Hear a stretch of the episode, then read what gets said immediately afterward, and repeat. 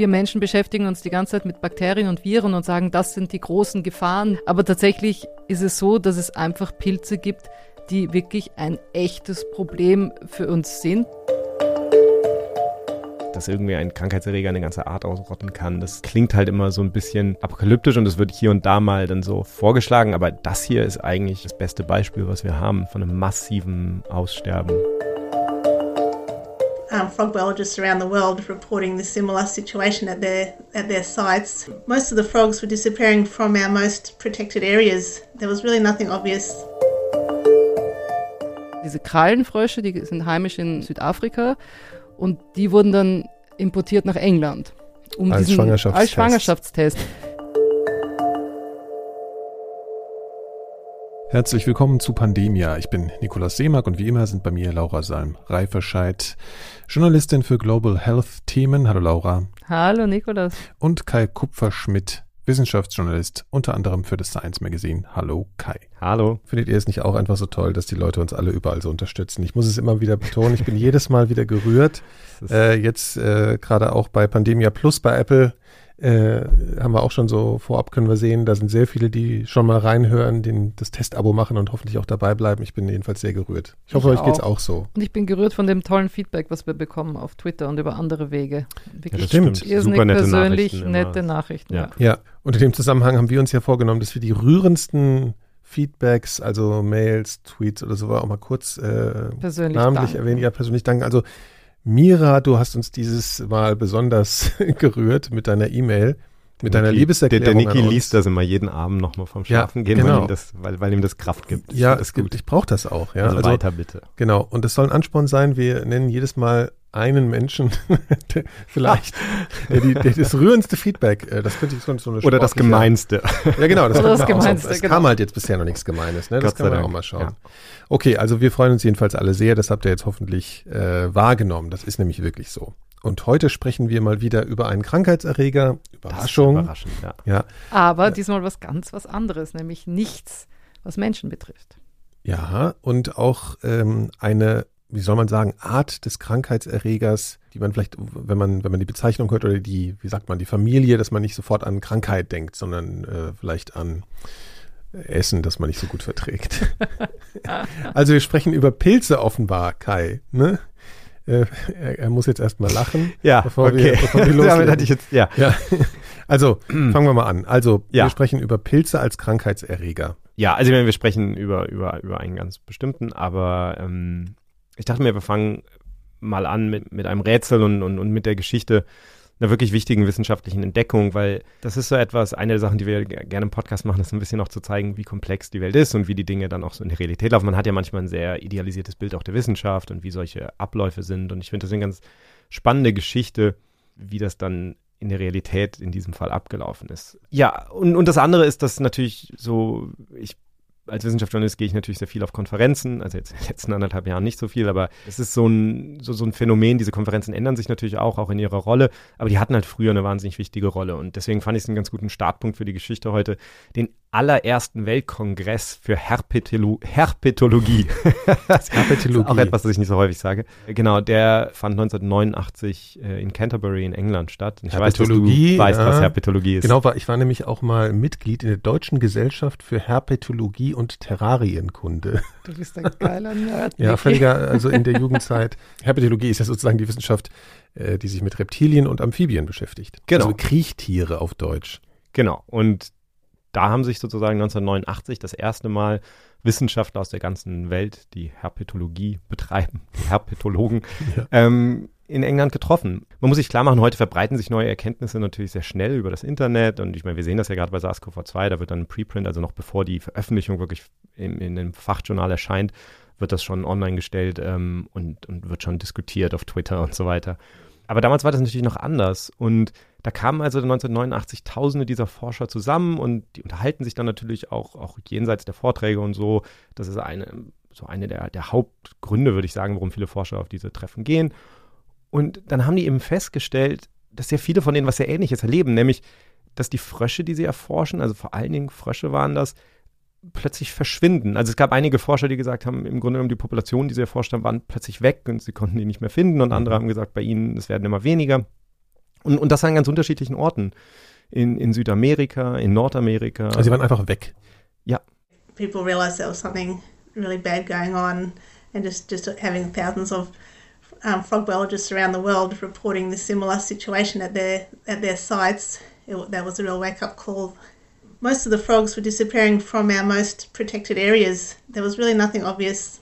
You know, it was, it was often remote mountain tops. The high altitude populations were the most affected. So all through Central America and, and Queensland rainforest. It was often in national parks. You know, it just wasn't. There was no obvious reason why this was happening. So people were looking looking at yeah UV um, radiation, some sort of drift of, of pollution. But yeah, it was just a big mystery. Ja, das war Lee Berger, eine australische Forscherin. Die war 1989 nicht auf diesem Kongress, muss ich dazu sagen, aber sie spielt eine entscheidende Rolle in unserer Geschichte. Und wie sie sagt, diese, diese Erkenntnis, das war, das war so ein bisschen ein Alarmsignal für diese Forscher, dass da irgendetwas passiert. Aber es war zugleich halt auch mysteriös. Es war ein Rätsel, was das jetzt sein könnte. Wurde dann spekuliert, ist das irgendwie UV-Strahlung, ist das irgendwie ein Umweltgift, Umweltverschmutzung. Aber die, ich nehme an, die Menschen, die sich mit Fröschen da beschäftigt haben, die waren schon alarmiert, wenn auf einmal ihre ganzen äh, Tiere, mit denen sie sich so gern beschäftigen, auf einmal verschwinden, ist ja schon äh, ein ungewöhnliches Phänomen. Ne? Nein, absolut. Und es wird dann auch im nächsten Jahr direkt eine Taskforce eingesetzt, die das untersuchen soll, ähm, was, was die Ursache dafür ist. Und die Wissenschaftler versuchen sozusagen ihr Bestes, aber sie machen kaum Fortschritt. Und da kommt jetzt Lee Berger in die Geschichte. 1995 ist sie 25 Jahre alt. Sie arbeitet eigentlich bereits als Tierärztin. Aber sie wollte eigentlich gerne wieder mit Wildtieren arbeiten und im Artenschutz tatsächlich sich, sich engagieren. Und darum ruft sie dann jemanden an der Universität an, wo sie studiert hat, das ist Rick Spear, und fragt halt, ob er ein Projekt hat für sie. As a, as a vet in, in practice for a couple of years, I, rang up Rick and asked if he had any opportunities for me to get back onto wildlife. And he said, oh, he had this one project trying to work out the cause of global amphibian decline. And I was, I was really excited about that, so I quit my job and took on this this PhD, which most people thought was was a, a crazy aim for a PhD. Sie fragt Rick, ob er ein Projekt für sie hat und er hat ein Projekt für sie und zwar diesen weltweiten Amphibienrückgang sozusagen aufzuklären. Also äh, dieses riesige Problem, was da ist, im Grunde genommen völlig irre, das so als ein, als ein Projekt für eine Doktorarbeit zu machen. Aber, aber Rick hat natürlich äh, im Hinterkopf auch schon eine Idee, weil er hat mit einem, mit einem Ranger zusammengearbeitet in Australien, der ihn gebeten hatte, sich da das mal anzugucken. Und er hat sich halt ein bisschen damit auseinandergesetzt, wie dieses Artensterben fortschreitet in, in Australien. Und, und es breitet sich eben so Stück für Stück aus, regional. Und es ist auch so, dass die, ähm, dass die Kaulquappen zum Beispiel nicht betroffen zu sein scheinen. Also zuerst verschwinden die Frösche, während die Kaulquappen noch da sind.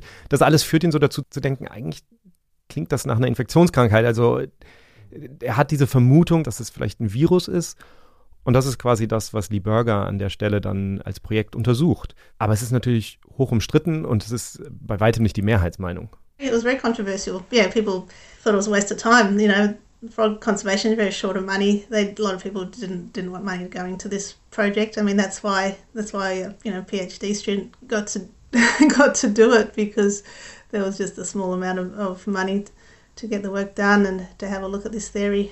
Der Grund, dass da eine Doktorandin dran sitzt, ist halt auch, es gab für diese Theorie kaum Geld. Es gab eh nicht so viel Geld, wie sie ja sagt, äh, jetzt für, für Artenschutz bei Fröschen. Und, und, und es war halt eine Außenseitermeinung. Aber ähm, sie fand das spannend und, und, und sie beginnt dann, das zu untersuchen.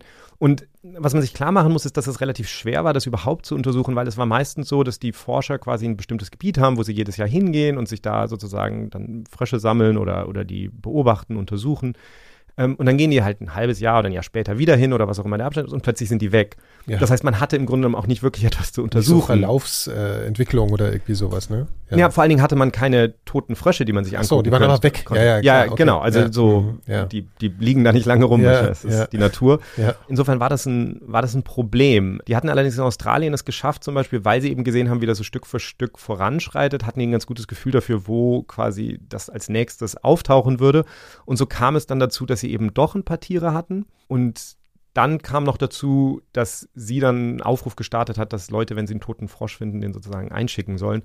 Und so hatte sie dann noch mehr Material. Und dann hat sie diese toten Tiere, hat sie dann untersucht. Und sie hat einen Großteil zu Beginn ihrer Doktorarbeit damit verbracht, im Grunde diese, diese tote Tiere zu untersuchen, unter dem Elektronenmikroskop zu schauen, gibt es da irgendwo einen Hinweis auf ein Virus oder einen anderen Krankheitserreger. Und sie stellt relativ schnell fest, dass bei manchen der Frösche zumindest so, so kleine runde Kugeln zu sehen sind, auch, auf der Haut, in der Haut. Und zunächst weiß ich nicht genau, was das ist, aber es stellt sich dann raus, okay, das, das ist offenbar ein Pilz. Das ist jetzt nicht so, dass da irgendwie offensichtlich irgendetwas mit den Tieren nicht stimmt, was auch der Grund ist, dass ähm, zum Beispiel ihr Doktorvater geglaubt hat, es müsste wahrscheinlich ein Virus sein, weil man einfach nicht, nicht genau in irgendeinem Organ oder so irgendetwas feststellen konnte. Aber dieses Muster mit der Haut, das taucht eben immer wieder auf. Und das war eben nicht normal an den Frischen. Das ist halt die Frage. Man, wenn man jetzt Wildtiere untersucht, dann ist es relativ normal, bestimmte Erreger zu finden. Und wenn du jetzt Frösche untersuchst, okay, ja. die jetzt nicht so gut untersucht sind, dann kannst du auch immer neue Erreger finden. Und mhm. tatsächlich hatte ihr Doktorvater, als er ganz am Anfang mal geguckt hat, diesen Erreger auch schon mal gesehen und hatte das sich so ein bisschen so notiert als, ah, okay, wenn ich dieses andere Problem gelöst habe, dann kann ich mir diesen Erreger mal angucken, weil das scheint auch interessant zu sein. Aber das wirkte einfach nicht so, als könnte das etwas sein, was diese Tiere jetzt tötet. Aber sie stellt dann eben fest, dass das immer und immer wieder auftaucht und sie kriegt dann diese ganzen Tiere zugeschickt und, und sie sieht immer wieder dieses Muster. Und das ist für sie so ein Signal, dass das dass das etwas ist, was sie, was sie sich näher angucken muss und das, und das tut sie eben. Und dann macht sie ein entscheidendes Experiment. Das ist natürlich nicht besonders schön, aber man kann sich vorstellen, das Einfachste, um das jetzt zu überprüfen, ist natürlich, ein Stück von der Haut so eines infizierten Tiers zu nehmen, wo dieser, dieser Pilz drauf ist, ja. und den ins Wasser zu geben mit anderen Tieren, die nicht infiziert sind und zu schauen, was passiert. We did our experiment and, and showed that we could transmit transmit it. So just taking shedding skin from infected frogs, we put in water of healthy frogs And within a few weeks they got sick and died. Ja, und was passiert, wenn sie dieses Experiment eben machen? Also wenn sie diese Haut nehmen und das ins Wasser geben mit, mit gesunden Fröschen, stellen sie eben fest, nach ein paar Wochen sterben die Tiere. Mhm. Und im Grunde sagt sie, war ihr da schon klar, okay. Aber natürlich sagt sie, hat man noch immer den Gedanken so, okay, das ist jetzt in Australien, vielleicht ist es woanders auch was anderes und ist das wirklich so was, wenn es nicht stimmt. Und dann spricht sie aber mit, mit Forschern in Panama, die im Grunde genommen auch das Gleiche untersuchen und die haben auch elektronenmikroskopische Bilder gemacht von den Fröschen und dann bittet sie die, ihr ein paar von diesen Fotos zu faxen und dann bekommt sie eben diese Fotos gefaxt und sieht, okay, das ist genau der gleiche Erreger. Aber nochmal, man muss es sich eben klar machen, das sind jetzt die elektronenmikroskopischen Aufnahmen, wo man das sieht. Natürlich haben die, die Menschen irgendwie gedacht, okay, da ist jetzt etwas, was irgendwie Millionen dieser Tiere tötet, dass das irgendwie offensichtlicher sein müsste, wenn das ein Krankheitserreger ist. Aber an den, an den Tieren sieht man eben nichts, aber auf diesem elektronenmikroskopischen Bild sieht sie genau das, was sie gesehen hat. Okay, das ist sehr subtil. Das, man konnte nicht gleich irgendwelche Beulen sehen oder irgendwelche, so, äh, irgendwelche Genau, dann, dann wäre es, glaube ich, vorher ja. aufgefallen. Und, okay. und dann kommen wir ähm, wieder zum Kongress der Herpetologen. Dieses Mal ist es der dritte Weltkongress der Herpetologen. Der findet 1997 in Prag statt, mhm. also acht Jahre nach dem Kongress, über den wir am Anfang gesprochen haben. Und das ist der Moment, wo Lee Burger jetzt ihre Ergebnisse vorstellen kann. Das ist das erste Mal, dass sie bei einer großen Konferenz spricht und sie ist natürlich sehr nervös, weil das natürlich ein absolut wichtiges Ergebnis ist und sie mhm. hat so ein bisschen Sorge, wie das aufgenommen wird und, und wie sie mit der Aufmerksamkeit auch umgeht dann. It was the first time I talked at a, a big conference. I was very nervous about becoming famous, I suppose, but no one was that interested. Yeah, I think I was in a little room with maybe 30, 40 people people talked about my results, but they they just doubted, I suppose, that a young female student from Australia could have worked out something that was puzzling the world at the time.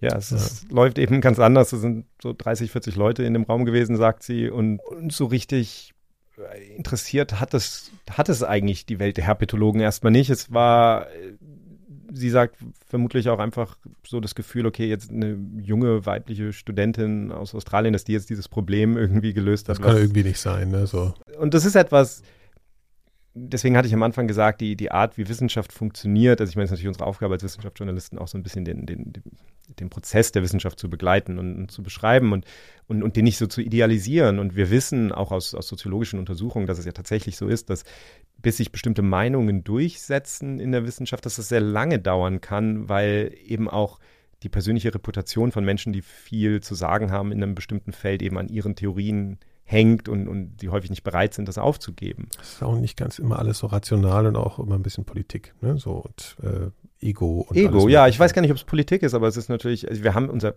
muss man fairerweise sagen, so funktioniert natürlich auch menschliche Psychologie. Psychologie. Wir haben natürlich eine ganze Menge so Mechanismen, die, die es schwer machen, jetzt seine Meinung zu ändern. Und das sagt sie, das hat sie überrascht. Yeah, I find that really interesting too, that the how people make up their mind. Yeah, so we spend 10 years, you know, trying to argue with people and collecting more, more data. And I suppose really they changed their mind when the same thing kept turning up and when other people found the same result and other people did the same experiments. In Australia, the site that we looked at was pretty much the final site that the fungus has, has spread in Australia. But in, in Central America, it was still a lot of uninfected habitat for it to spread through. And so they set up some monitoring further south and monitored all the frogs when they were still abundant and they could show they were negative for the chytrid. And they, they watched it arrive and they watched everything crash. Sie sagt eben, dass es sehr lange gedauert hat, bis Forscher ähm, das wirklich akzeptiert haben, diese Ergebnisse. Und nur mit der Zeit, wenn das immer wieder bestätigt wurde in anderen Untersuchungen, hat sich das durchgesetzt. Und es kam eben hinzu, dass man in Australien nicht mehr so richtig weiter forschen konnte. Jetzt ist, ist der Pilz war im Grunde genommen so weit gekommen, wie er kommen würde. Also es gab keine Habitate mehr, die, die der Pilz noch nicht erreicht hatte. Das war in Südamerika anders und dann hat man eben dort an bestimmten Stellen die Frösche untersucht, hat gesehen, die haben diesen Pilz nicht. Und dann ist man irgendwann zurückgegangen und hat festgestellt, okay, jetzt ist der Pilz da und mhm. die Tiere sind fast alle weg. Und auf diese Art und Weise hat sich das dann eben langsam durchgesetzt. Aber es hat eben lange gedauert. Und ich glaube, dafür gibt es ein paar Gründe natürlich. Also einer ist eben diese, diese Tatsache, dass es eben grundsätzlich immer lange dauert. Aber das andere war, dass man zum einen grundsätzlich bei Erregern sich nicht so richtig vorstellen konnte, dass die so einen riesigen Effekt haben, also dass die wirklich jetzt ganze Arten ausrotten. Und dann zum anderen ganz speziell eben Pilze. Das ist sowas, wir reden viel über Viren und Bakterien. Das ist natürlich auch das, was wir jetzt gerade von Menschen besser kennen. Und Pilze fristen so ein bisschen so ein Schattendasein, glaube mhm. ich. Und insofern gab es da einfach große Vorbehalte gegen. Nochmal, nochmal zur Nachfrage, weil ich jetzt intuitiv denken würde, ja, wieso Erreger? Es gab ja auch mal die schwarze Pest, ist ja auch ein Erreger. Macht ja auch ganz viele Leute oder bringt ganz viele Menschen um, natürlich auch nicht alle Menschen. Aber man muss sich vorstellen, dass das wirklich eine, ein komplettes Aussterben geradezu war. Und dass wirklich in manchen Regionen alle diese Frösche weg waren. Habe ich das richtig verstanden? Also, also ganze weil, Arten. Weil wir jetzt eben. halt wirklich mhm. von der, man muss halt klar kriegen, glaube ich, wie extrem dieses Phänomen war anscheinend. Das sind ja nicht irgendwie nur ein Drittel gestorben, sondern da waren dann diese Frösche einfach weg.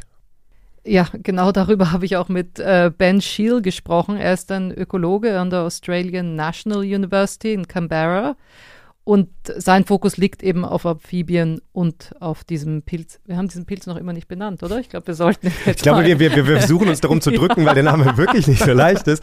Ähm, der heißt Sagen wir es alle einmal. Dendro, äh, Batracho, Batrachokytrium dendrobatidis oder Dendrobatidis, wir wissen es nicht genau, aber Dendro. Batrachokytrium dendrobatidis.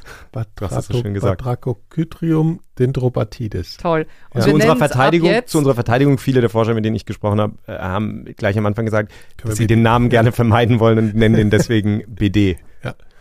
BD ist ja eine schöne Abkürzung. Genau, BD, ja. wie hm? dieses 80er Jahre genau. ähm, ja. Popowasch. Ja. genau. Nun ja, okay.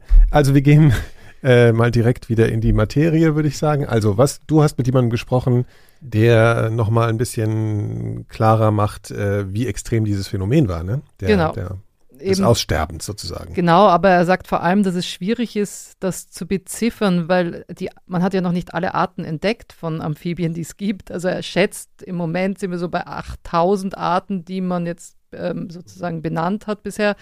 Ähm, das betrifft vielleicht noch viel mehr Arten sozusagen. Genau, oder vielleicht welche, vielleicht betrifft es Arten, die man noch gar nicht kennt. Ja. Mhm. Aber insgesamt haben sie über 500 Arten gefunden, deren Rückgang irgendwas mit diesem Batrochytrium dendrobatidis zu tun hat. In total, we found just over 500 species have experienced declines associated with chytrid. And when I say associated with chytrid, there's some evidence, and it varies the strength of that evidence for different species, that part of that species decline is related to chytrid. And so, as common with lots of different threatened species or declining species, they're threatened by multiple threats. Um, so, obviously, there's lots of agricultural development and habitat loss and other invasive species. But for some of these species, and one of the signature of declines associated with chytrid fungus was that species were being lost from almost pristine rainforests, so where habitat was remaining really intact and really high quality. And of those just over 500 species, around 90 species appear unfortunately to have gone extinct. Kytritpilz erwähnt er hier. Ähm, das ist dieser BD-Pilz, von dem wir hier sprechen. Der hat verschiedene, also der wird verschieden genannt. Der, er löst dann eben diese Chytridiomykose aus. Man muss wirklich dazu sagen, die, die Namensgebung bei Pilzen, es gilt im Übrigen auch für, für, für äh, Medikamente gegen Pilzerkrankungen, finde ich es, ist, es sind einfach Stimmt, ja. alle schwierig. Ja. Ob es Chytridiomykose ist oder Chytridpilz, so kann man ihn halt auch nennen, oder Batrachochytrium dendrobatidis. Es ist irgendwie. Wie gesagt, 500 Arten sind schon zurückgegangen wegen diesem Pilz. Sie können schwer sagen, dass es jetzt ausschließlich der Pilz schuld an diesem Rückgang ist, weil es gibt einfach verschiedene Gefahren. Das ist, ist nicht schwer, das klar zu machen. Das Interessante ist, dass man in wirklich unberührten Regenwald hat man gefunden, dass Arten zurückgegangen sind, wo es eigentlich gar keinen Grund gibt, dass die zurückgehen, diese Arten. Und so können Sie ungefähr sagen, äh, also schließen Sie darauf, nahe, genau, sozusagen. so sagen Sie Mhm. ungefähr von diesen 500 Arten, die schon betroffen sind, sind 90 Arten davon schon komplett ausgestorben. 90 Arten. Also das ist schon Ja. echt brutal. Also Ja. das ist einfach eine riesen Ein richtiges Biomasse, die da, Aussterben. ja, Ja, ja. tatsächlich. Ja. Mhm. Sozusagen wie so ein Kometeneinschlag, nur für Amphibien ein bisschen. Ja, man hat das bei den Dinosauriern ja auch diskutiert, ob es nicht eine Krankheitserreger war zum Beispiel. Und, aber das ist halt eine dieser Sachen, wo man das immer diskutiert und dann eigentlich gesagt wird, also ich meine, es ist nicht, also wir haben sehr gute Evidenz, dass es nicht der Fall ist bei den Ja. Dinosauriern, aber ich meine nur, dieser Gedanke, dass, dass irgendwie ein Krankheitserreger eine ganze Art ausrotten kann, Okay, das, verstehe. das klingt halt immer so ein bisschen apokalyptisch und es wird hier und da mal dann so vorgeschlagen, aber das hier ist eigentlich von meiner Wahrnehmung her das beste Beispiel, was wir haben. Also von einem massiven Aussterben in, an vielen Orten der Welt und mit, wie gesagt, 90 Arten, die, Ja. die verschwunden sind. Ja. Und ich muss mich noch kurz korrigieren, weil es zu albern ist. Es war natürlich nie ein Kometeneinschlag, sondern ein Asteroideneinschlag. Richtig. Ja. Sehr schön, danke, Niki. Bitteschön. Ähm, aber zurück zum Pilz. Das hat auch Ben Scheel nochmal gesagt. Wir Menschen beschäftigen uns die ganze Zeit mit Bakterien und Viren und sagen, das sind die großen Gefahren, die um uns herum schweben und die uns ähm, angreifen können. Aber tatsächlich ist es so, dass es einfach Pilze gibt, die wirklich ein echtes Problem für uns sind, wie wir schon bei diesem ähm, Amphibien merken. Aber es gibt auch zum Beispiel Pilze, die eben unsere Nahrungsmittel angreifen und die wirklich schreckliche Konsequenzen haben könnten. Ich wollte auch noch mal ganz kurz sagen, weil ich das wirklich wichtig finde. Ich glaube, es geht ganz vielen Leuten so, dass dieses, dieser Begriff Erreger, ne, als ihr mir das von dem Thema erzählt habt, habt ihr gesagt, der Pilz ist ein Erreger. Und ich habe immer gedacht, ja, ein Pilz, wie kann ein Pilz Erreger? Ist für mich eigentlich ein Synonym für Bakterien und Viren. Es ist interessant, dass du das sagst. Also, ich meine, ich glaube, da kommen zwei Sachen zusammen. Das eine ist, dass das Wort Pilz halt für viele Leute so, so synonym ist mit, was weiß ich, Champignons oder Ja, Fliegenpilz. Dabei ist es natürlich so, Hefepilze zum Beispiel, die wir, denen wir unser Bier und unser Brot verdanken oder auch das Penicillin zum Beispiel, dass wir natürlich wissen, dass es Was Gutes sein kann. Genau, also dass das auch, dass sie auch als, als Mikroorganismen existieren, dass, das, Ja. dass diese Fruchtkörper, das, was wir so als, als Pilz denken, jetzt der Fliegenpilz oder so, Ja. dass das sozusagen, dass die Gruppe der Pilze natürlich viel größer ist. Aber hinzu kommt auch, dass auch wenn man in die Wissenschaft guckt, die Pilze viel schlechter erforscht sind als zum Beispiel die Bakterien und die Viren. Und dafür gibt es natürlich paar offensichtliche Gründe, zum Beispiel die, dass Bakterien und Viren beim Menschen häufiger Krankheiten auslösen. Eine der Forscherinnen, mit denen ich gesprochen habe, Sarah Gore, sagt, wir kennen die Namen von etwa 70.000 Pilzen. Wir nehmen aber an, dass es so zwischen 1,5 und 5 Millionen Arten wahrscheinlich gibt. Und das ist eben sehr breit. Also das sind jetzt Hefepilze, Schimmelpilze, Trüffel, ne, so, Ja. das ist alles Pilz. Aber tatsächlich gibt es viel, viel weniger Forscher, die das untersuchen. Dabei sind diese, diese Erreger ungeheuer wichtig. Es gab ja zum Beispiel ähm, eine große Hungersnot in Irland Mitte des 19. Jahrhunderts. Das ist bis heute im Grunde genommen ein Trauma. Das, ist, das sind, glaube ich, eine Million Menschen gestorben, zwei Millionen Menschen sind ausgewandert. Das war die Kartoffelfäule und der Erreger war Phytophthora infestans und das ist ein Eipilz. Das ist jetzt ein bisschen kompliziert, weil der im Grunde genommen eigentlich näher mit den Algen verwandt ist als mit den Pilzen. Okay, aber es war irgendwie trotzdem. ein Anderes Pilz, Thema, so. aber ja. es ist ein mhm. Pilz und natürlich hat das auch immer riesige Konsequenzen. Sowas, in dem Fall zum Beispiel, es gibt ein Buch, das heißt Der Pilz, der John F. Kennedy zum Präsidenten machte, weil natürlich die ganzen irischen Einwanderer, ähm, Ah, ja, die ja, sozusagen die Vorfahren ähm, von Menschen wie John F. Kennedy dann waren in den USA, deswegen damals gekommen sind. Nur mal so als Beispiel. Trotzdem ist diese, diese unmittelbare, dieser unmittelbare Effekt, den diese Pilze haben können auf zum Beispiel unsere Nutzpflanzen, ist halt riesig. Wenn man mit Forschern über die größten Gefahren von Krankheitserregern für die Menschheit spricht, die meisten, die sich gut auskennen, erwähnen früher oder später zum Beispiel den Weizenrost. Also es ist ein Pilz, der eben den Weizen befällt. 1999 wurde in Uganda quasi ein Klon gefunden, UK 99, also Uganda 99, der eben den Weizen, der eigentlich resistent sein sollte, dagegen eben doch befallen kann okay. und sich seitdem ausbreitet. Ja. Genau. Ja.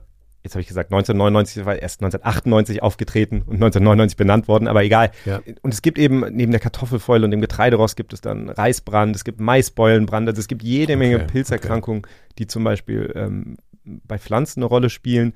Und Forscher können halt auch vorrechnen, wenn alle diese Pilze zum Beispiel gleichzeitig zum, sich ausbreiten würden, dann könnte das die Lebensgrundlage, das mhm. Essen für, für Milliarden Menschen zerstören. Ja, also es ja. ist ein riesiges Problem. Also in der, in der, großen, überwiegenden Mehrheit sozusagen ist es eher ein indirektes Problem als ein direktes Krankheitsproblem für den Menschen, kann man das so sagen? In dem Fall ja, das liegt daran, dass der Mensch, reden wir bestimmt auch nochmal in der Folge drüber, aber das liegt daran, dass der Mensch eine höhere Körpertemperatur hat und die meisten Pilze okay. sich äh, schlecht vermehren können bei einer höheren Körpertemperatur. Und es kommt hinzu, dass unser Immunsystem eigentlich sehr gut darin ist, Pilze zu bekämpfen. Ja. Tatsächlich ist das aber auch der Grund, warum wir immer mehr jetzt über Pilzerkrankungen sprechen, weil wir immer mehr Menschen auf der Welt haben, die zum Beispiel immunsupprimiert sind. Zum Beispiel, weil sie Organtransplantationen bekommen haben, zum Beispiel wegen HIV. Der größte Killer von HIV zum Beispiel ist ein Pilz. Also man sagt immer Tuberkulose auch, aber es gibt eben auch einen Pilz, Cryptococcus, der nach Schätzungen ungefähr eine Million Menschen pro Jahr getötet hat in zurückliegenden Jahren. Mhm. zum Glück nicht mehr so, aber ja. das heißt, diese Pilzerkrankung. Also HIV-Infizierte, äh, Immungeschwächte genau, sozusagen. Das heißt, diese Erreger, die spielen schon eine, eine wirklich große Rolle wenn man zum Beispiel eine Antibiotikatherapie macht, ne, dass Menschen danach oft eine Pilzerkrankung bekommen, weil da das Immunsystem oder sozusagen irgendwie der Körper so geschwächt ist äh, durch dieses Antibiotikum, dass dann äh, eine Pilzerkrankung schneller auftreten kann. Ja. Das gibt es ja auch. Insofern, aber also ich finde es halt irgendwie erstaunlich. Ich, ich schreibe wahnsinnig gerne eigentlich über Pilzerkrankungen, deswegen, weil ich immer das Gefühl habe, die werden so ein bisschen vernachlässigt. Aber sie sind im Grunde genommen überall sofort erkennbar. Also das gleiche gilt für, für, für Pilze, die Kastanien und, und, und Ulmen und Eichen befallen. Also es mhm. sind alles, da gibt es riesige Artensterben, die ausgelöst wurden durch Pilze. Mhm. Und dann gibt es eben auch, wie bei den anderen Erregern, über die wir gesprochen haben, immer wieder diese Geschichten, dass ein Erreger irgendwo eingeschleppt wird und furchtbar wütet. Und was eben besonders gefährlich ist an Pilzerregern, ist, dass sie nicht so spezialisiert sind, wie zum Beispiel Viren oder Bakterien. Mhm. Und dass sie eben zum Beispiel im Fall von den ähm, Amphibien nicht wirtsspezifisch sind, sondern eben alle Amphibien angreifen könnten. And so why some of these fungal pathogens are so devastating is because they are not host specific. So with some pathogens and especially more so with viruses, they may only affect a certain group of hosts, whereas this chytrid fungus, one way to think of it as a, a bit of a simplification is that it's dependent, the resource that the fungus is exploiting is keratin, which is in the skin of all amphibians. And so, hypothetically, all amphibian species can become infected with chytrid fungus because they all have this keratin in their skin, and that's the resource which the chytrid fungi is exploiting. Also im Fall von diesem spezifischen Pilz hier ist es so, dass der sich auf das Keratin in der Haut von den Amphibien stürzt. Also darauf ist er angewiesen, der Pilz. Und Keratin ist ja das, sozusagen der Hornstoff, also der Stoff, das wir auch in unseren Fingernägeln haben und in den Haaren ah, und so weiter. Okay. Und alle Amphibien haben das in ihrer Haut, jetzt simplifiziert, aber er sagt, theoretisch kann der Pilz wirklich alle Amphibien dadurch auch befallen. Und das kann natürlich eine totale Katastrophe auslösen. Also es sind ja schon genug äh, Froscharten befallen. Ja, ja, es bestehen also Salamander, alles mögliche, ist eine Riesenfamilie von Tieren. Wenn man darüber nachdenkt, dass es alle Amphibien befallen kann, ist ja die Frage, wie verbreitet sich das denn? Wie, wie hüpft es denn sozusagen von Frosch zu Salamander? Wie, wie infizieren sich denn die Tiere? Darüber habe ich mit einer ähm, Wildtierpathologin gesprochen, Gudrun Wibbel, die arbeitet hier in Berlin am Leibniz-Institut für, für Zoo- und Wildtierforschung. Mhm. Und es war ganz interessant, weil sie gesagt hat, erstmal, so sie findet den halt wahnsinnig schön, eigentlich den Pilz, jetzt so unter dem Elektronenmikroskop. Also es ist ein, ein schöner Erreger. Also wir können da tatsächlich ja auch ein Bild dann einbinden, mal es sieht so ein bisschen aus in der, in der Hautzelle, in den Hautzellen wie so eine Amphore, die nach außen offen ist, sage ich mal. Tatsächlich ist es so. Karaffenähnlich. Genau, also dieser Kytridpilz, ähm, also Batrachokytrium heißt der ja und der gehört zu den Kytridiomyceten und das sind sogenannte Töpfchenpilze. Also das ist tatsächlich das Wort für so eine alte Amphore und so ein bisschen so sieht das auch aus. Und daraus entlässt er dann im Grunde genommen die infektiösen Erreger wieder die dann durchs Wasser gehen und das nächste Opfer in gewisser Weise suchen. Und das sogar gezielt. Er startet mit einer kleinen Erregerstruktur, die sich im Wasser bewegt. Er hat so einen, so einen, so einen kleinen Propeller, wenn man will, der diese Spore vorantreibt und tatsächlich einem chemotaxischen Reiz folgt. Also bestimmte Kohlenhydrate oder Aminosäuren, so ganz genau weiß man noch nicht, was jetzt exakt das ist, was es ausmacht, dass er überhaupt dann den Frosch findet. Das ist es, was ihn sozusagen leitet. Und dann setzt sich dieses klitzekleine Ding an eine Hautzelle und ähm, setzt sich da fest. Und dann wächst aus diesem kleinen kugeligen Konstrukt ein Röhrchen, wenn man so will, oder eine Art Hyphe, ist jetzt nicht ganz richtig, die in eine Zelle eindringt, weil tatsächlich, wenn es weitergehen soll mit dem Wachstum dieses Pilzes, das muss intrazellulär passieren. Das ist so notwendig für sein Weiterleben. Und dann in diesen Zellen bilden sich dann diese Sporenbehälter. Ja, also für die Frösche ist es auf jeden Fall kein Jackpot. Ja. Und vor allem ist es abhängig davon, also wie schrecklich es für die Frösche tatsächlich ist, ist abhängig davon, eben von der Intensität der Infektion. Ja, also wenn sie jetzt, das ist ja wie bei, bei SARS-CoV-2 auch, wenn es mild ist oder wenn sie eben wenig Befall haben, dann haben sie auch keine Symptome. Und wenn sie viel Befall haben, dann stört das halt die Funktion der Haut. Also es können keine Elektrolyte mehr ausgetauscht werden. Und im Endeffekt sterben die Frösche einfach an einem Herzversagen. Und das in Massen. Also, das ist 1989 aufgetreten, äh, beziehungsweise aufgefallen, kann man ja sagen. Wie, wie, wo kam es denn auf einmal her? Also, warum ist auf einmal das so äh, intensiv oder massiv aufgetreten? Ja, darüber zerbrechen sich äh, Forscher seit damals den Kopf noch immer. Darüber habe ich auch mit Dennis Röder gesprochen. Er ist Kurator für Herpetologie am Zoologischen Forschungsmuseum Alexander König. Und der sagt halt Folgendes. Das ist eine sehr spannende Frage. Da ist eigentlich seitdem der Pilz äh, Ende der, der 90er Jahre beschrieben wurde, ist das das ganz große Rätsel. Also zuerst ging man davon aus, dass es eventuell aus Afrika kommen könnte, weil es gibt bestimmte Arten, die, die als Reservoire dienen können. Das heißt, die sind Träger dieses Pilzes, ähm, sterben aber nicht daran. Und einer der prominentesten ist der Krallenfrosch, der afrikanische. Und der wurde Anfang des letzten Jahrhunderts weltweit als Labortier und für Schwangerschaftstests exportiert. Entschuldigung. Also, wir haben einen Pilz, der sich überträgt, Frösche sterben davon. Dann sind wir jetzt beim Krallenfrosch und auf einmal sind wir bei Schwangerschaftstests. Mhm. Was hat jetzt Krallenfrosch mit Schwangerschaftstests zu tun? Ja, da muss ich jetzt auch ein bisschen, ein bisschen zurückgehen. Ja. Und zwar hat man ja früher sehr viel ähm, mit Harn versucht rauszufinden, sogenannte Harnschau oder Uroskopie. Und das war sozusagen ein diagnostisches Mittel, um alle möglichen Sachen ähm, rauszufinden. Also man hat gerochen dran, die Farbe, der Am Geschmack, Urin, am muss Urin man sozusagen. ja, auszusprechen, mhm, genau, ja. am Mhm. Urin. Ja. Ähm, das hat man seit der Antike gemacht. Und dann hat man eben auch versucht rauszufinden, ob Frauen schwanger sind am Urin. Also Im alten Ägypten hat man ein Gersten- und ein Weizenkorn in, ins Urin gelegt. Und wenn nichts passiert ist, dann war keine Schwangerschaft da. Also in das weibliche Urin natürlich, wo man Ja, geglaubt hat, die Frau ist schwanger. gedacht, ja. Mhm. Wenn der, der Gerstenkorn zuerst gekeimt ist, dann hat es geheißen, es ist ein Bub.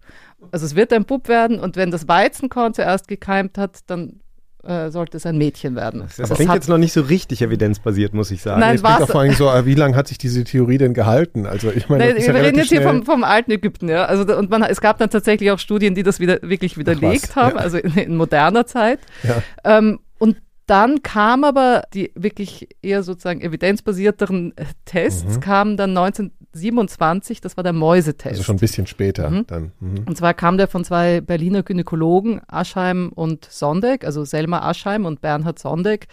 Und da hat man das Urin von der Frau, die möglicherweise schwanger ist, unter die Mäusehaut gespritzt. War recht aufwendig, weil du musstest das nicht nur bei einer Maus machen, sondern bei fünf Mäusen ungefähr im Schnitt und auch jeden Tag zwei Injektionen Urin und das drei Tage lang. Da wollte man es aber schon wirklich wissen. Genau, da wolltest du es ist, wirklich ne? wissen. Ja. Aber es war tatsächlich so, dass wenn das Urin der Frau dieses Schwangerschaftshormon HCG ähm, enthalten hat, dann haben diese weiblichen Mäuse, es waren nämlich weibliche Mäuse, denen man es gespritzt hat, ungefähr innerhalb von 48 Stunden mit einem Eisprung reagiert. Also das heißt, die Eierstöcke waren vergrößert. Das konntest du aber natürlich nur sehen, wenn du diese Mäuschen aufgeschnitten hast, um zu sehen, dass die Eierstöcke vergrößert waren. Also das heißt, es Ja. war ein eher komplizierteres Unterfangen. Etwas, ja. Das Ganze wurde erleichtert. war wahrscheinlich jetzt auch kein häufiges Prozedere, was so durchgeführt wurde. Ne? Naja, es war, war so der übliche Schwangerschaftstest, das war so sagen. Der, also sozusagen ja. der einzige Früherkennungstest ja, bei Schwangerschaften. Okay, okay. Mhm. Ähm, dann gab es aber ab den 1940er Jahren gab es dann den sogenannten Froschtest. Und der kam von einem britischen Zoologen, Lancelot Hogben. Der hat viel mit dem Krallenfrosch Xenopus levis gearbeitet und man kam dann eben drauf, dass man diesem Frosch Urin oder eben auch Blutserum spritzen kann. Und die weiblichen Frösche haben dann eben nach 12 bis 24 Stunden geleicht.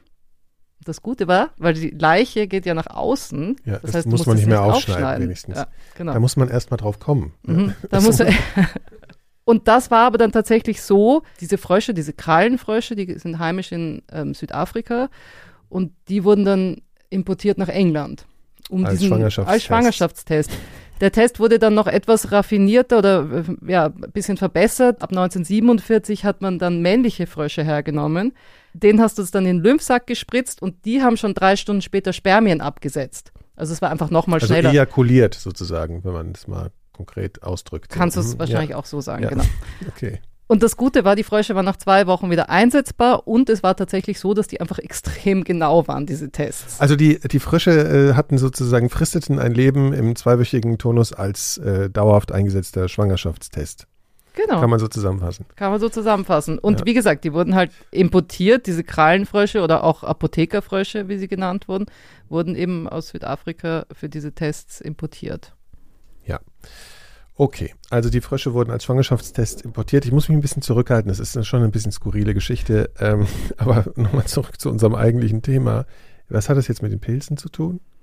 Naja, es war so, dass diese Frösche aus Südafrika teilweise von diesem Pilz befallen waren.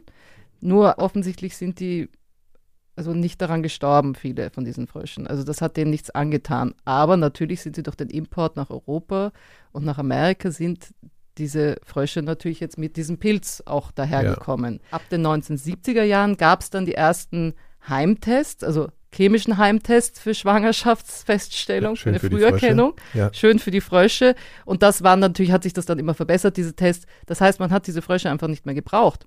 Man hat sie ausgesetzt. Man hat die ausgesetzt. Und in England in England, überall, wo, das war ja auch in Deutschland, so, in Österreich ja, hast du auch ja, diese ja, Tests okay. gemacht. Also so, es war, also es okay. war, die wurden sozusagen so hier einfach in die Natur gegeben. Die wurden in, wurden in die Natur gegeben. Ah, okay. Das war jetzt natürlich nicht der einzige Grund, sondern Dennis Reuter hat auch nochmal erklärt, was für andere Gründe es gab, warum viele von diesen infestierten Fröschen überhaupt auch in der Natur gelandet sind und so auch heimische Frösche anstecken konnten. Da gibt es verschiedene Wege. Zum einen ist es natürlich in, in, dem Moment, wo der chemische Schwangerschaftstest äh, auf den Markt kam und sich durchgesetzt hat, gab es keine Verwendung mehr für die Frösche.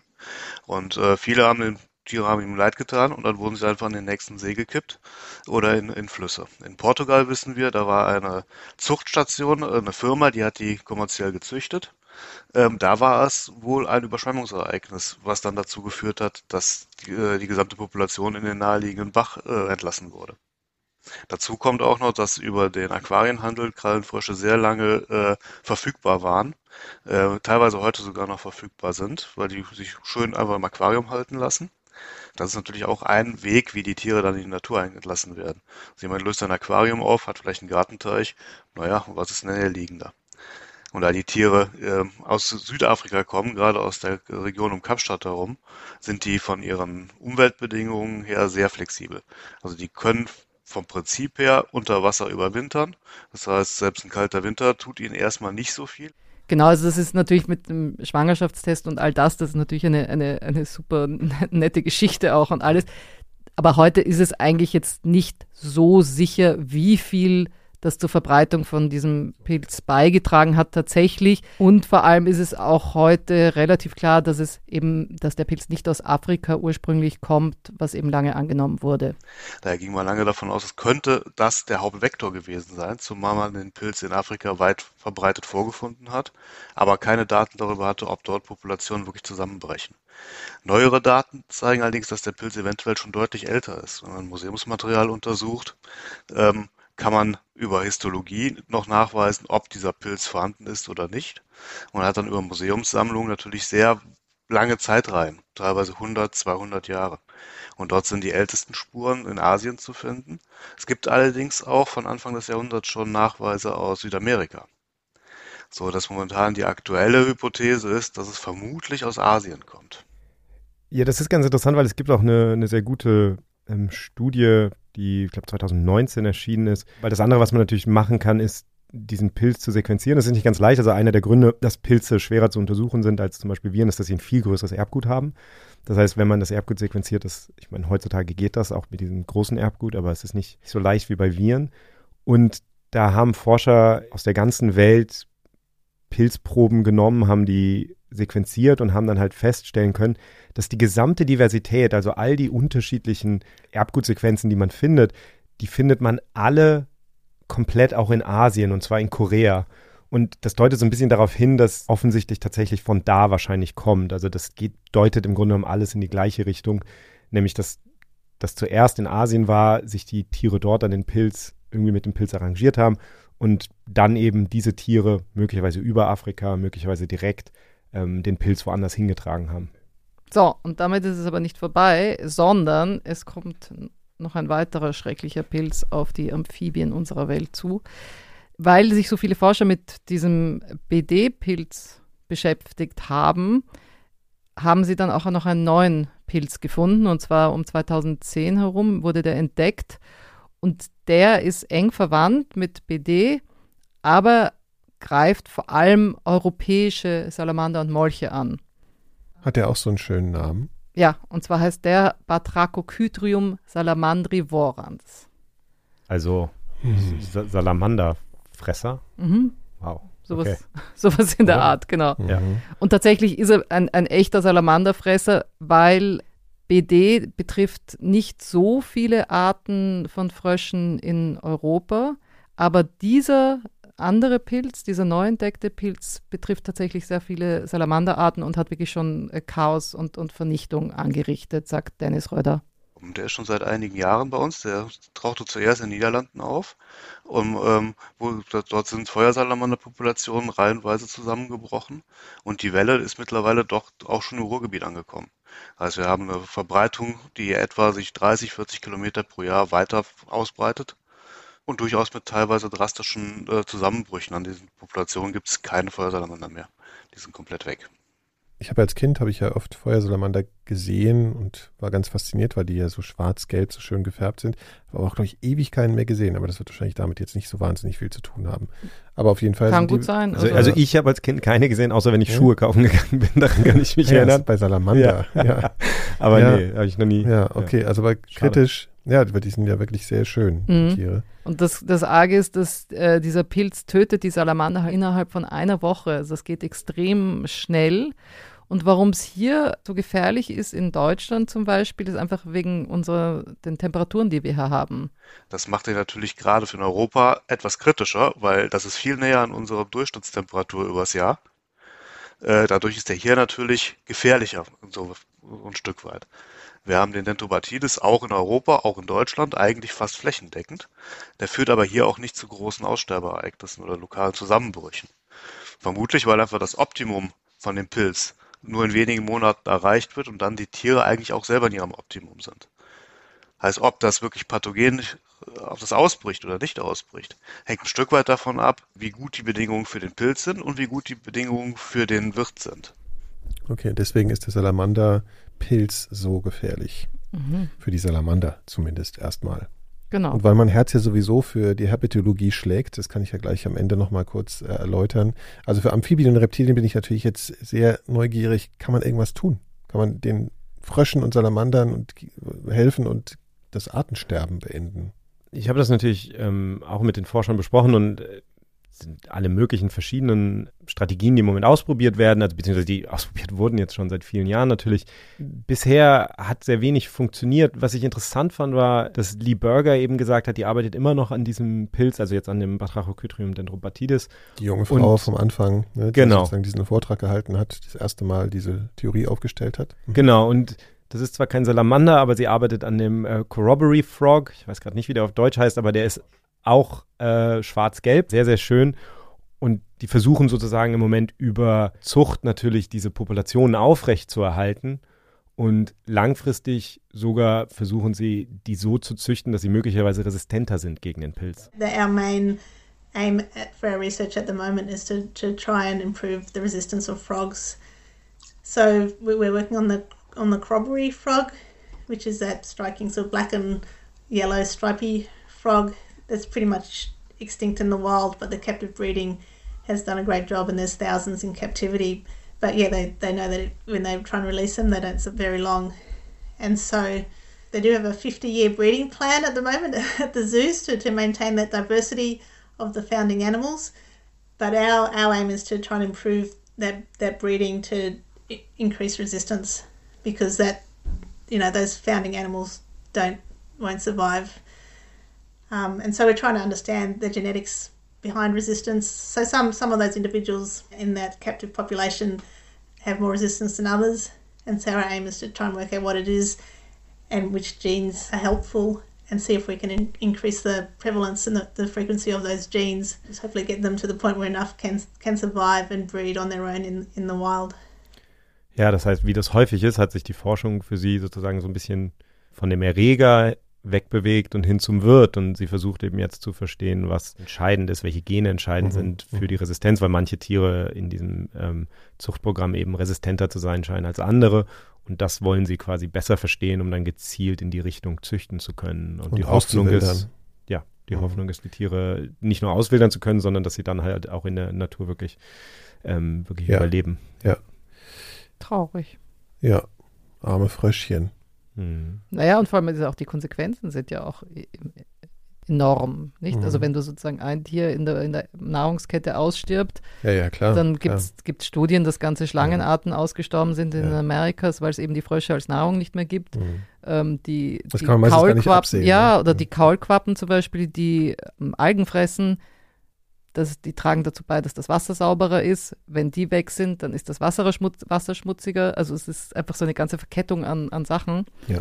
was echt beeindruckend ist. Das ist ja immer das Problem bei Aussterben von, von ganzen Arten oder wenn Arten sich stark reduzieren, was es für Auswirkungen im Prinzip auf das gesamte ökologische System hat eigentlich. Ist ja wie mit dem Insektensterben. Da und bin ich so, ne? natürlich wieder, vielleicht weil ich, weil ich jetzt irgendwie mich mit äh, Krankheitserregern beschäftige, aber für Ja. mich ist es wieder so ein typisches Beispiel von, du nimmst einen Krankheitserreger, es ist ja eigentlich nur dieser kleine Pilz und du tust in ein Ökosystem und dann hat er diese, so ein bisschen wie äh, SARS-CoV-2 kommt in die alles. menschliche Gesellschaft und plötzlich ist es, hat es viel mehr Auswirkungen als. Menschen werden krank und sterben, sondern es ist, es hat halt diese ganzen Second-Order-Effects oder wie man das auch nennen mag, so. Und das, ähm, ja, und da, das ist schon, schon Wahnsinn, wie mächtig so ein, so ein Mhm. Erreger sein kann. Mhm. Und das müssen sich Menschen auch immer merken, die irgendwelche Terrarientiere haben und dann keine Lust mehr darauf haben und die einfach schön aussetzen. Ne? Mhm. Es gibt in einem, äh, in einem Park in meiner, in der Nähe meiner, meiner Heimatstadt in Hessen gibt es halt so, das gibt es wahrscheinlich überall sonst, aber auch so, so Seen, wo dann einfach so äh, Wasserschildkröten leben und so. Ne? Also es passiert ja massenweise, dass da Tiere ausgesetzt werden und so. Laura denkt dran, dass wenn wir nicht mehr wissen, was wir mit dem Niki machen wollen, Ja, dass wir ihn nicht aussetzen. einfach Aussetzen. aussetzen. Das meint ihr, wie ich gut, wie ich, wer weiß. Wie ich das ökologische Ja. Gleichsystem, äh, Gleichgewicht auseinanderbringe. Da vor allem aber- vermehrt er sich dann auch so Ja, das wäre natürlich besonders, äh, fand ich eigentlich ganz interessant mal als Experiment. Überall kleine Nickis, Ja. die, die Also es war ein schönes Thema für mich, weil ich bin ja großer Herpetologie-Fan, sozusagen in Erinnerung an meine frühere Leidenschaft. Wir machen zum Spaß für Niki mal eine Folge. Ja, Aber mit so ja, in, viel in der Dating-Welt war es wahrscheinlich nicht so erfolgreich, oder? So in Doch, ich war nicht so, ich war nicht, das, man, man Eine kriegt da ganz komische, man kriegt da ja so komische Assoziationen. Also ich hatte Ja. keine Insekten oder Vogelspinnen. Ich hatte eigentlich nur Tiere, die trotzdem irgendwie das Kindchenschema bedient haben. Okay. Ja, ich kann dir mal zeigen, was für, dass es Schlangen gibt, die das Kindchenschema durchaus bedienen. Ich so bin ein großer. Schlangenfan. Mir brauchst du das nicht du, bei dir hätte ich also Erfolg gehabt damals. Na, weiß ich nicht, aber Okay, ja gut, also bei allen Scherzen für die Amphibienwelt ist das alles kein, keine Freude, aber es ist auf jeden Fall interessant, mal vor allen Dingen verstanden zu haben, dass Pilze auch Erreger sein können. Das war wirklich auch ein konkretes Krankheitsbild erzeugen und diese Auswirkungen haben, wie sie eben auch Bakterien und Viren haben können. Das war mir so ein bisschen neu, weil wie gesagt, Bakterien und Viren für mich immer synonym für Erreger sind und es eben auch die Pilze zum Beispiel gibt. Und was wie, wie vielfältig Pilze sind. Ne? Also wenn wir schon vorhin das Beispiel mit Champignons hatten, dass es im Prinzip eigentlich zur gleichen Familie gehört wie jetzt dieser Bidet oder der, ähm, die Salamander-Variante, das ist ja schon faszinierend. So, und zum Schluss habe ich noch einen wichtigen Fakt für das Buch des unnötigen Wissens. Und zwar ist es so, dass Pilze näher mit uns verwandt sind als mit Pflanzen. Das ist ja faszinierend. Mhm. Das heißt, es sind eher Säugetiere als Ja, als Gewächs so, sozusagen. so, also äh, Pl- äh, Pilze sind ja wirklich faszinierend. Ich glaube, ist es nicht auch so, dass ein Pilz der größte Organismus ist, den es gibt? Also, Mhm. ne, das ist doch auch so. Es gibt doch irgendwie so, so weil die ja unter den, unter der Erde diese verbunden sind mit den ja, Baumwurzeln. ja, und, Mhm. und untereinander verbunden sind und dann riesige, riesige Strukturen bilden. Mhm, Also äh, Pilze sind schon Wood faszinierend. Wide Web. Ah, interessant. Www kommt also von Mhm, Pilzen. Das ist ja genau. auch faszinierend, ja, interessant.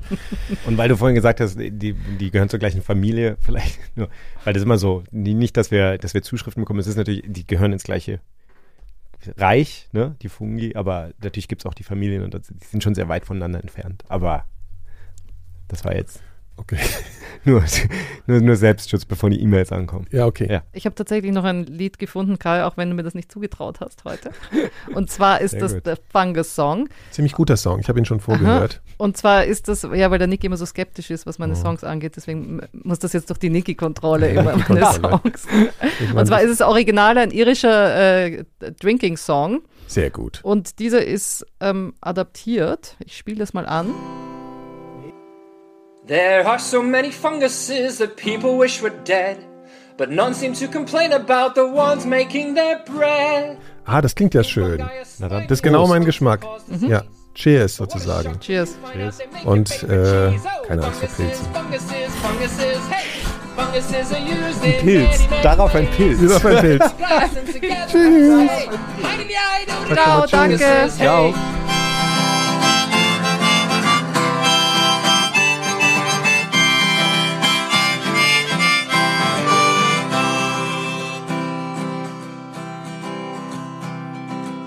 Perhaps you are still mad about your last yeast infection. But love the bubbles yeast puts in your favorite beer selection. You might put down your brew and think wine is okay. But funguses came through and made your best Chardonnay. Funguses, funguses, funguses, hey! Funguses are used in many, many ways. So raise a glass and together we'll say, Hi diddy hi do oh funguses, hey!